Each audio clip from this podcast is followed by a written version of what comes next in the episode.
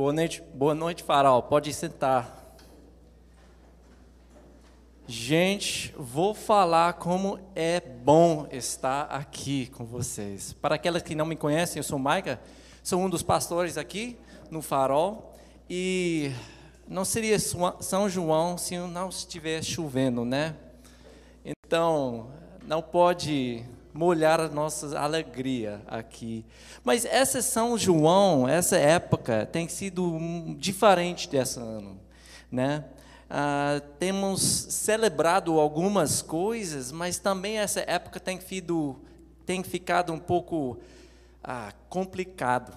Mas não é, não é só as coisas que estamos passando, a gente tem que aproveitar as doses de alegria como essa, né? As doses de alegria, como a festa, como os churrascos, como os encontros com os amigos, com um culto na igreja. Mas esse mês de junho tem as outras coisas. Tem, tem os playoffs do NBA, né? tem os Copa América, tem um Eurocopa. E depois de muito tempo, trancadas em casa, assistindo, esgotando o estoque de séries do Netflix, olhando no YouTube agora que tem outra coisa para assistir. É uma, uma fôlego, uma nova, nova vida. Alguém aqui assistiu o jogo na quarta-feira da seleção? Alguém? Gente, nem sou brasileiro, eu assisti. Foi muito bom. Eu, teve um, eu tenho um amigo que estava em Colômbia, não, ele é missionário em Colômbia, o, o jogo estava intenso. Então a gente estava trocando mensagem. Aquele primeiro gol de nove minutos de Colômbia era lindo, lindo, lindo. Mas o final foi show. Aquela coisa, foi, foi difícil dormir depois desse jogo. Essa foi muito legal. Mas o jogo anterior, é, contra o Peru, era meio chatinho, sabe? Era 4 a 0, não era muita coisa lindo, não era muita coisa boa, até que eu cansei do jogo e eu fui para dormir no meio. E como eu me acordei no próximo dia e eu estava olhando nos jornais e parece que o Neymar passou Reinaldo como o segundo maior artilheiro na história da seleção. Então, pensa o que você quer sobre Neymar, mas isso era uma, uma conquista. Era uma conquista. E eles entrevistaram o Neymar depois e ele estava chorando, falando: "Oh, esses anos têm sido, esses últimos tempos têm sido muito difícil". Então ele estava agradecido por isso. Eu, eu fiquei pensando: para aí, se esse tempo tem sido muito difícil para Neymar, o, o, cara que passou, Reinaldo, o cara era o mais joga, o, o jogador mais caro na história do, do, do mundo do futebol, o cara que pode fazer basicamente o que quer, quando quiser. Eu sei que ele tem passado algumas provações, mas se tem sido um ano difícil para ele, e sobre nós? Como tem sido esse ano, esses últimos 15 meses para a gente? Como a gente tem sentido? Pois precisamos entender que ainda estamos numa pandemia. Brasil não saiu dessa. O impacto do Covid, não somente na saúde, mas o peso econômico, uh, o, o, mundo político que está mudando, os mandatos que está mandatos que tá mudando toda hora, mudando as nossas vidas, as nossas rotinas o que nós podemos esperar, mudando, atrapalhando os nossos planos, tem, tem tido uma, um peso emocional conosco. Os nossos estudos, os nossos planos, os nossos sonhos. A gente veja uma sociedade andando cansado, sobrecarregado. Agora os alunos mais ainda, que tem que encurtar as aulas, né?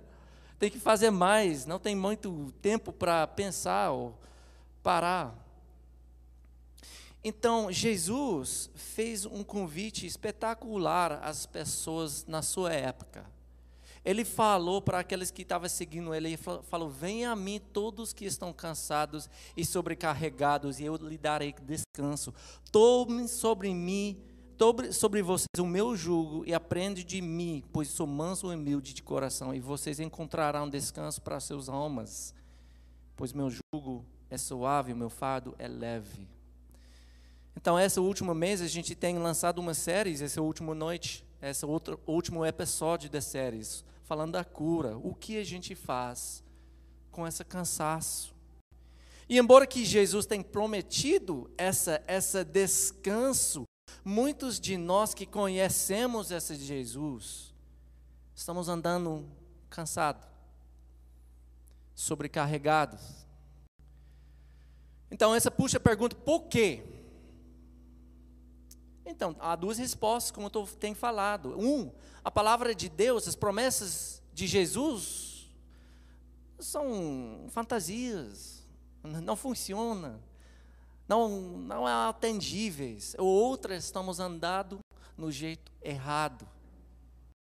Então, nesse último mês, a gente tem usado ah, como base os, os três versículos de Hebreus 12. Então, se você suas Bíblias ou aplicativos, podem abrir já para Hebreus. Nós vamos ficar no livro de Hebreus, nós vamos começar em versículo, capítulo 12, 1 a 3. Porque no final dessa trecha, esses três versículos, o escritor do Hebreus, ele escreveu o seguinte: para que vocês não se cansem e não desanimem. Para aparece palavras bem pontuais para os nossos dias. E na primeira reflexão, nós, nós, nós focamos na parte desses versículos, no meio que fala, tendo os olhos fitos em Jesus. Essas coisas que nós podemos fazer para aliviar o fardo que estamos carregando. E a gente usou a história de Jesus, de Pedro andando sobre as águas. Quando ele viu Jesus vindo ao barco no meio da tempestade, ele ficou empolgado. Jesus, se é tu, me chames e eu vou andar. E Jesus chamou ele e ele andou. Só que na metade do caminhado, ele olhou para o vento, ele viu as ondas e ele olhou na situação dele, as circunstâncias dele, e a dúvida, as dúvidas tomaram conta dele, e ele começou a afundar. O caminhado dele ficou pesado. E nós concentramos nessa primeira reflexão que muitas vezes nós achamos no mesmo lugar. Nós estamos nós começamos bem olhando em Jesus, mas passou, passou algum tempo a gente começou a olhar mais nas nossas circunstâncias os medos, e a gente começou a afundar. Então, a resposta é simples: volta a acreditar, volta seus olhos, o seu foco em Jesus. A segunda reflexão, nós estudamos o rei Saul, o rei Saul, e ele teve um problema. Ele teve o problema que ele queria agradar todo mundo, todo mundo. Então, a gente olhou no Hebreus, que fala isso, ele fala, e corremos com perseverança a corrida que nós é proposta. A corrida, a gente focou isso, a corrida que é nossa proposta. E mencionamos que muitas vezes nas nossas vidas há muitas vozes escutando a nós, nos dizendo o que deveríamos fazer. A cultura faz isso, a sociedade faz isso. Faz isso, acredita isso correr atrás disso. Os nossos parentes, os nossos amigos mais íntimos fazem isso. E complica a vida. Pensa bem, quando você quer escolher um restaurante, que você está com um namorado, esposo, seja o que for, é mais simples. Vamos comer em tal lugar. Mas quando estamos num grupo grande, com muitos parentes, amigos, e os gostos são diferentes, o negócio fica complicado tanto mais nas nossas vidas, quando a gente está tomando decisão, tentando escutar tantas vozes, tentando agradar todo mundo, a gente fica cansado. Entender que as nossas ações vai desagradar alguns. Então a resposta é simples: voltar a escutar uma voz só, a voz de Deus e você vai caminhar mais leve. Na semana passada, a gente estudou a história de um grande rei, o herói, Davi. No episódio talvez mais escuro na vida dele, quando ele intencionalmente escolheu fazer o que era errado. Ele doutorou, ele, ele tentou cobrir esse pecado. E, e, e o peso do, da culpa na coração dele foi muita coisa. Às vezes a gente, a gente anda cansado por causa dessa culpa. Porque a gente sabe que nós erramos e ainda nós não pedimos a perdão. Então nós olhamos, o Davi era músico, poeta, ele escreveu muita coisa, até dois salmos sobre esse episódio, e a gente viu o peso do coração de Davi. E nós falamos sobre a importância da confissão. E não somente confissão, mas aceitação, de aceitar a graça de Deus. Porque às vezes a gente tem problemas com isso. A gente quer merecer o amor de Deus. Mas quando a gente está tentando andar, caminhar, tentando merecer, a gente anda cansado, sobrecarregado. E hoje nós vamos estudar as primeiras linhas desses versículos, a parte que diz: Portanto, também nós, uma vez que estamos rodeados por tão grande nuvem de testemunhos. Isso está nos falando das pessoas que nos inspiram e nos influenciam. Então, para o texto hoje, nós vamos ficar no Hebreus, mas nós vamos estudar o contexto do livro de Hebreus. A gente vai para o Hebreus capítulo 10, versículo 20, uh, 37. Hebreus 10, 37. Qual era o contexto? O autor de Hebreus estava escrevendo para judeus que se converteram ao cristianismo. E, e para vocês que não sabem, o, o, o, a religião judaica era muito, muito, muito religiosa, muita regra. E até os, os estudosos da história, eles não nos falam que a, que a, a sociedade judaica era o mais religioso na história do, do mundo. Então eles tinham regras que governavam tudo tudo, tudo. Mas Jesus chegou desse contexto e, e, pessoas começaram a acreditar e seguir a Jesus. Então, esse evangelho de Jesus era muito diferente, a mensagem não foi baseada nas regras, o merecer, mas no amor de Deus e a graça dele. Então, esses, conceitos de religiosidade e a graça eram cosmovisões muito diferentes, em conflito um com a outro. Então, embora que essas pessoas tenham, tenham saído dessa tradição de religiosidade, desculpa a língua, a tentação era voltar. Porque os, os outros, os parentes, os amigos, ainda estavam falando: ah, tá bom, Talvez seja esse Jesus que você acha Messias. Mas não esquece a lei. Tem que cumprir a lei. Jesus e mais alguma coisa. E estava ficando muito pesado para eles. Muito pesado. E eles estavam sendo ah, perseguidos por isso. Esse é o contexto do livro de Hebreus. Então, o que o autor faz? Ele gasta os primeiros dez capítulos falando das doutrinas básicas, que se você fosse um, um convertido ao judaísmo, faria muito sentido. Seriam, seriam coisas mais simples. Mas chega é, no fim desse capítulo 10 e ele coloca, bom, agora a parte de aplicação. Aqui no farol seria, a nossa linguagem faria a parte de aplicar e viver. E esse é o texto que nós vamos ler agora, versículo 32, que fala: Lembra-se dos primeiros, dos primeiros dias, depois que vocês foram iluminados, quando suportaram muita luta e muito sofrimento. Algumas vezes vocês foram expostos a, insultos e tribulações, em outras ocasiões fizeram-se solidários com os que assim foram tratados. Vocês se compadeceram dos que estavam na prisão e aceitaram alegremente a confisco dos seus próprios bens, pois sabiam que possuíam, possuíam bens superiores e permanentes. Versículo 35 diz: Por isso não abra mão da confiança que vocês têm. Ela será ricamente recompensada. Vocês precisam perseverar de modo que, quando tiveram feito a vontade de Deus, receberam o que ele prometeu. Pois em breve, muito em breve, aquele que vem virá e não demorará. Mas o meu justo viverá pela fé, e se retroceder, não me aguardarei dele. Nós, escrevendo o, o, autor, nós, porém, não somos dos que retrocedem e são destruídos, mas aqueles que creem e são salvos. Então, o objetivo do autor era para inspirar seus ouvintes para perseguir, perceber. Porque eles tinham começado bem.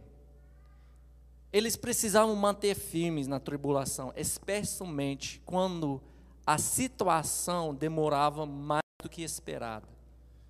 É o problema não era o começo, era na metade do caminho.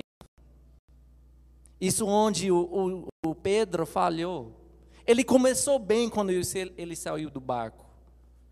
Mas na metade, as dúvidas chegaram. Muitos outros heróis, Neemias.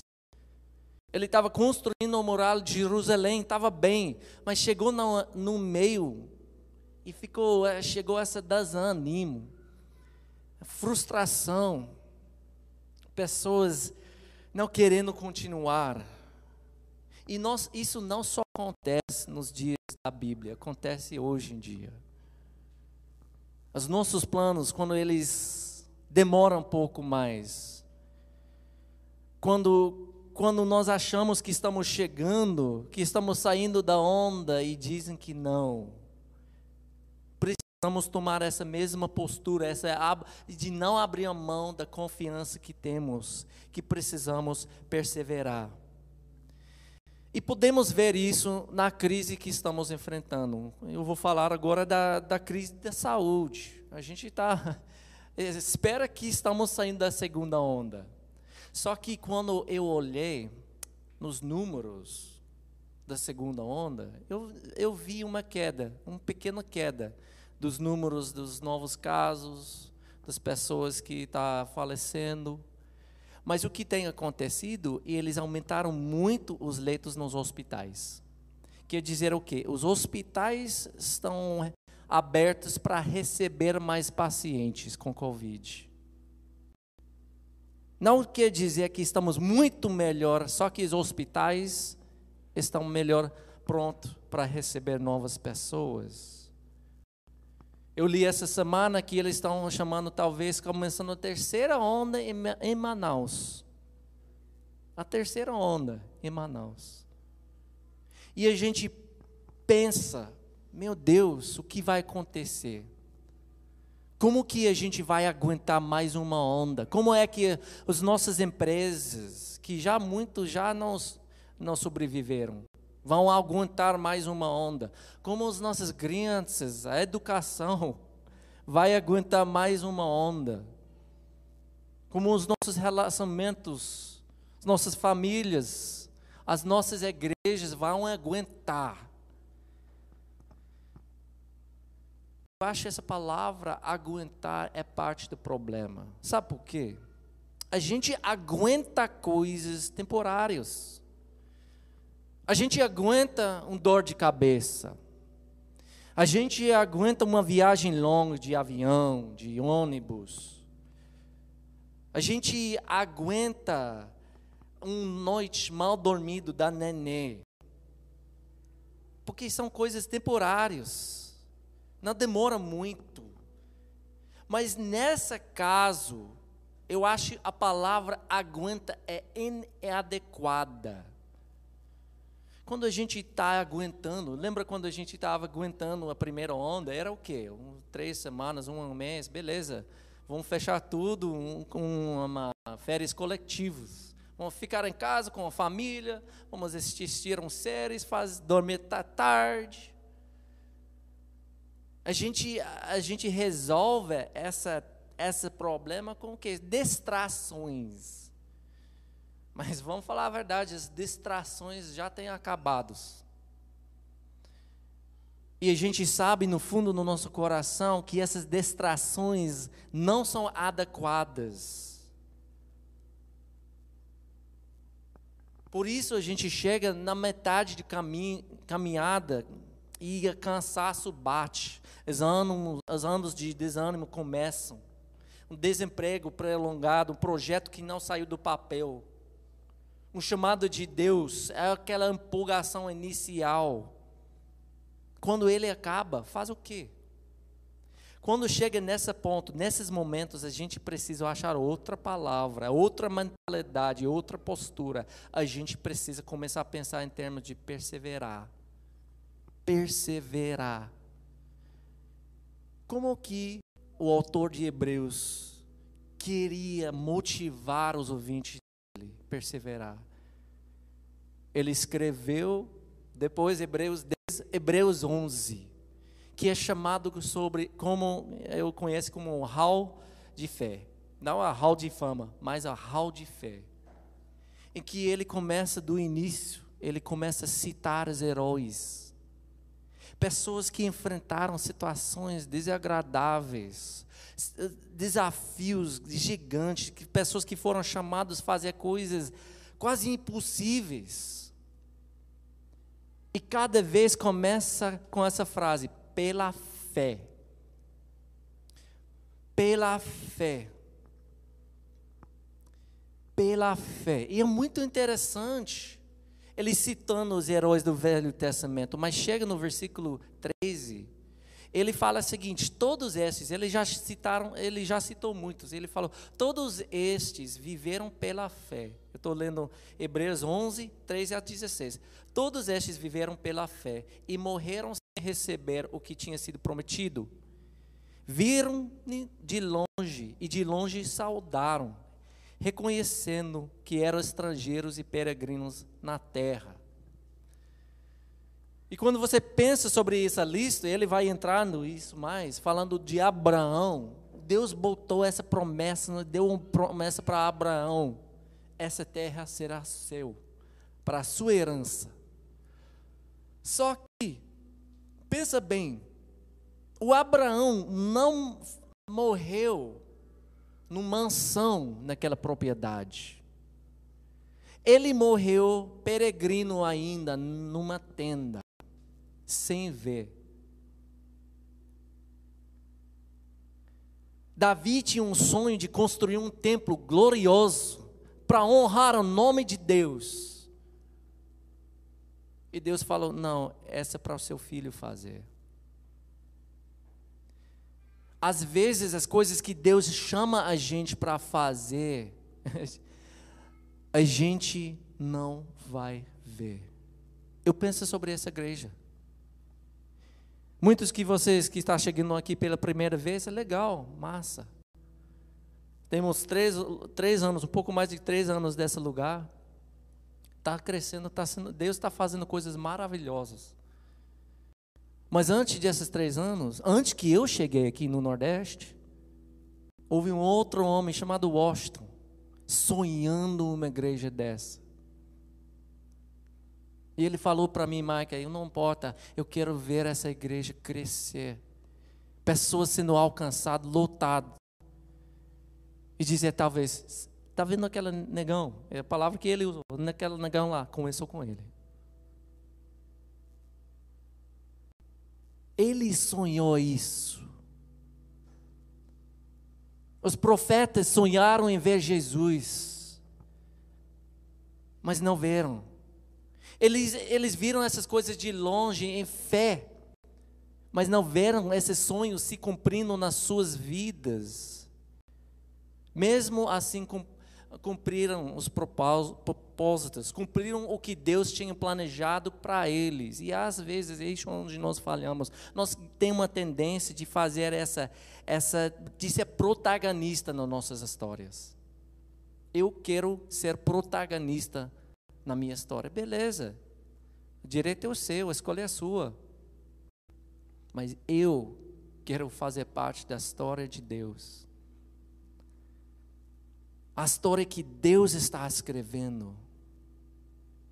A história que Ele começou na criação. A história que Ele continuou no Velho Testamento, o ápice, o, o, o parte mais emocionante com Jesus, eu quero fazer parte dessa história.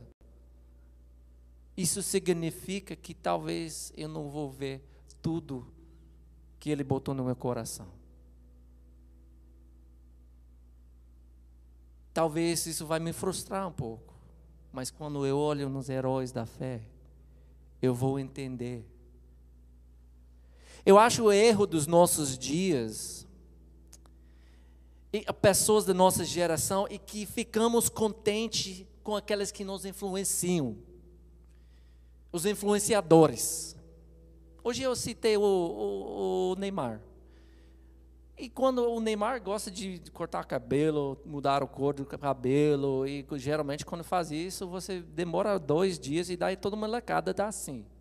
Né? Ele influencia, gosta ele ou não, ele tem uma influência na vida das pessoas da nossa sociedade. Mas será que ele nos inspira?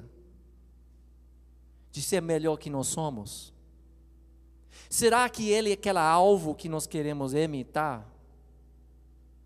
Hoje nós temos muitos influenciadores, pessoas que talvez nasceram bonitos ou nasceram numa família rica, fizeram tantas cirurgias plásticas e falam, ah, faça ser bonito, seja como eu.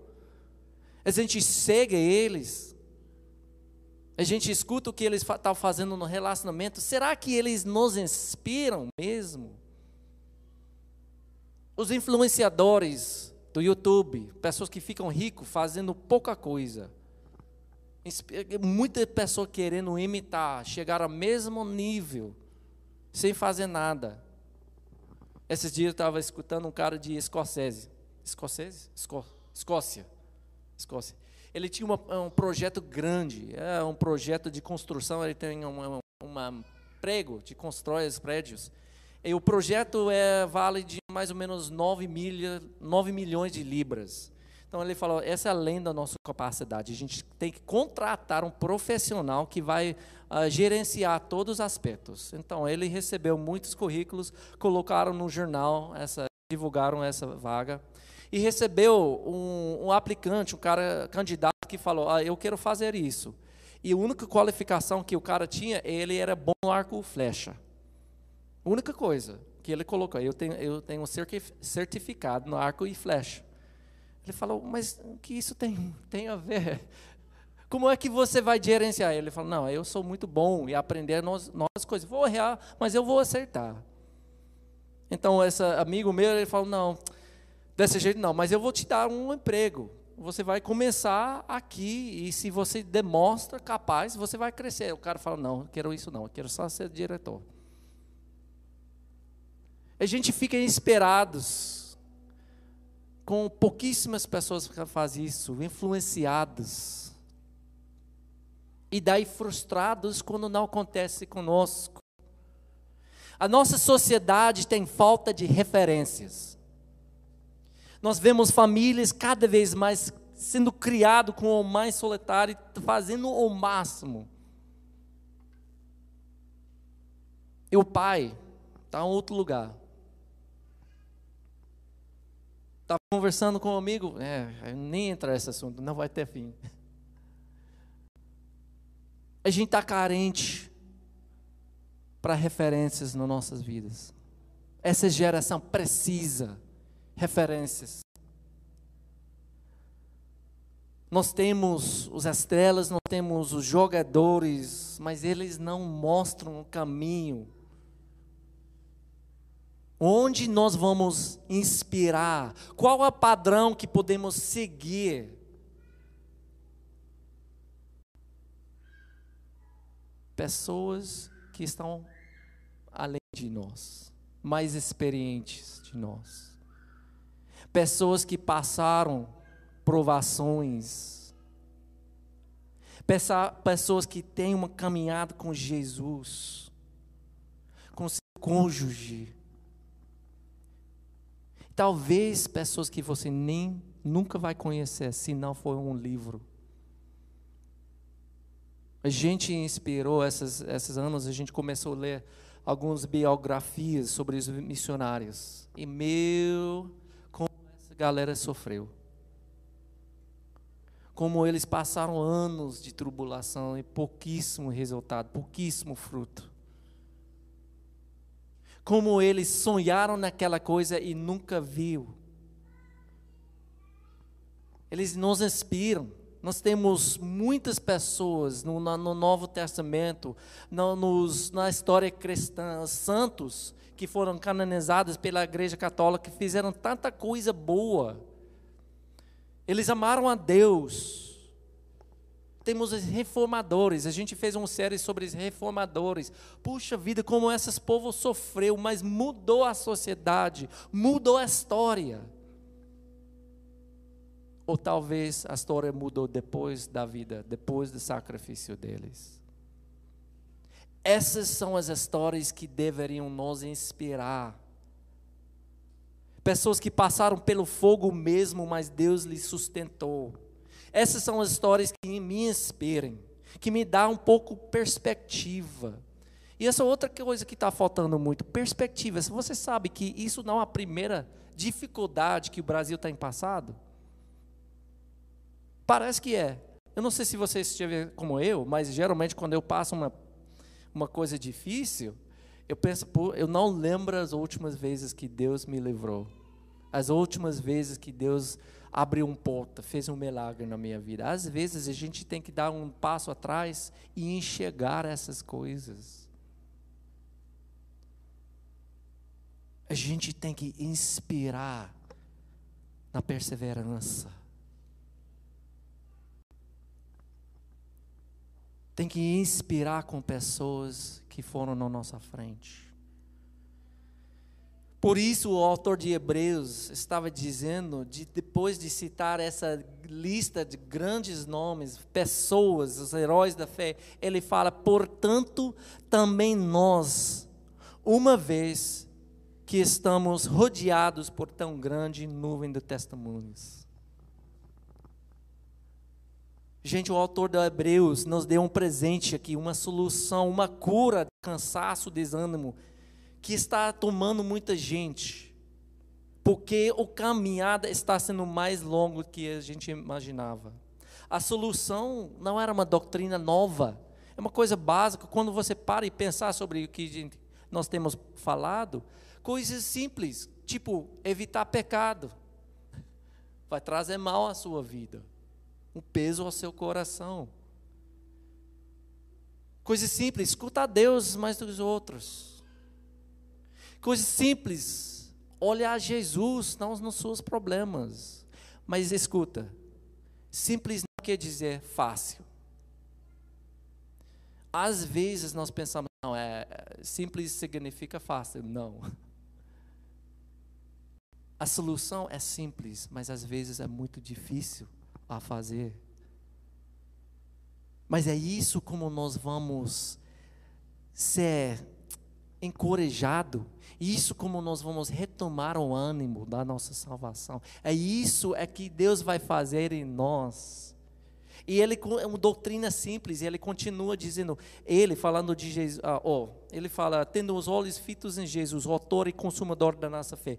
Uma doutrina simples. Ele começa, ele continua dizendo, ele, Jesus, pela alegria que lhe fora proposta, suportou a cruz, depressando a vergonha e assentou-se à direita do trono de Deus. Ele morreu, mas ressuscitou ele morreu, mas está em controle.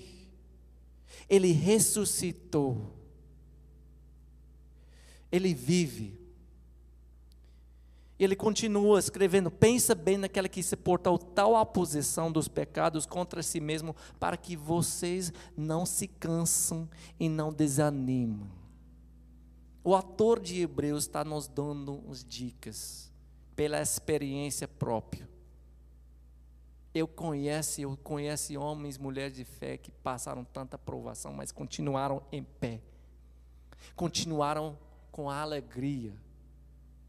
Continuaram sendo luz no meio das situações escuras. Essa música que nós cantamos hoje, porque ele vive, eu pensei que essa música era tipo 200, 300 anos. Tinha Mas quando eu fiz uma pesquisa essa semana, não. Foi escrito na década de 70, 60, 60. Ele tem mais ou menos 70 anos. Eu estava é, lendo sobre a história dessa música. Foi escrito para uma mulher chamada Gloria Gaither, quando ela estava grávida com o terceiro filho. Mas era uma situação complicada. Era uma época eh, turbulenta tinha, tinha aquela liberação sexual, revelação sexual, onde pessoas estavam jogando fora o, os morais, estava fazendo o que quiser, liberdade, né? sem saber as consequências. Estava declarando: Deus está morto. Estava entrando no sistema de educação, esses ensinamentos. A gente não vai ensinar mais isso. A, a, a, o marido estava com problema de saúde, um crise de saúde, a igreja do marido, da, da família, estava em crise. Parentes estavam trazendo outra crise. E ela escreveu a seguinte: Foi na véspera do ano novo e me senti sozinho na escuridão da sala de estar, pensando sobre o mundo em nosso país e o desânimo do Bill, que era a esposa, e os problemas familiares e sobre nosso bebê ainda não nascido. Quem em sã consciência traria uma criança ao mundo como este? Eu pensei, o mundo é tão mau, as influências além do nosso controle são muito fortes. O que vai acontecer com essa criança? Às vezes pensamos isso. Eu escutei isso. Como é que eu posso criar um filho no mundo desse? Essa semana escutamos sobre Lázaro, escutamos sobre Burger King. E a gente pensa, puxa vida, como é? Mas ele tinha, ela tinha uma contra com Jesus. Essa é rei que não perdeu o controle. E ela escreveu: o pano que, que começou a crescer por dentro foi suavemente dissipado por uma presença que me encheu e confortou meu coração. Gradualmente o medo foi embora e a alegria começou a voltar. Eu sabia que poderia ter aquela bebê encarar o futuro com otimismo e confiança. Foi a ressurreição se afirmando mais uma vez nas nossas vidas. Foi a vida conquistando a morte nos meus dias cotidianos.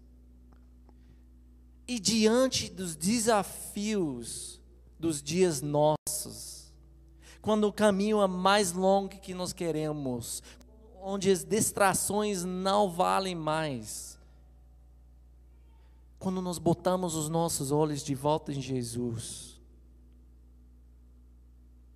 Ele começa a restaurar a alegria da nossa salvação.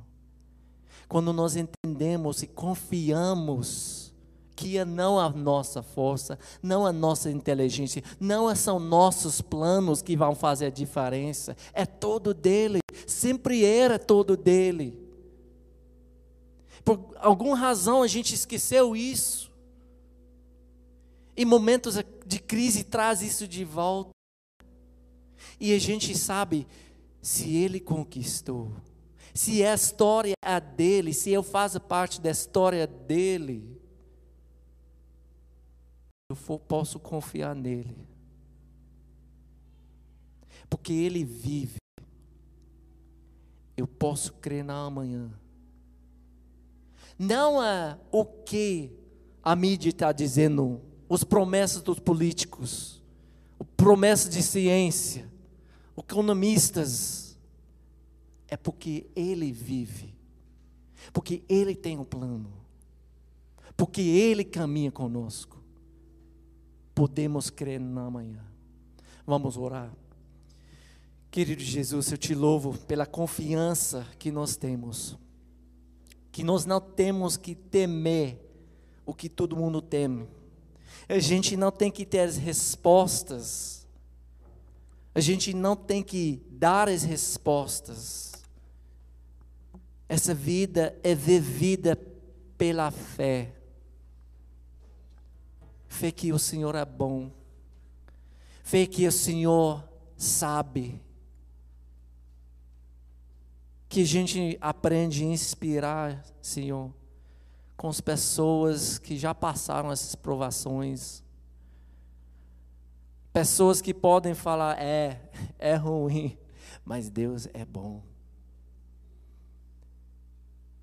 Que nossa alegria não fica pendente no que, naquela que o jornal diz, naquela expectativa que temos, mas que a gente aprende ser contente e andar confiante no amor que nunca falhou e nunca falhará. Em teu nome nos oramos. Amém.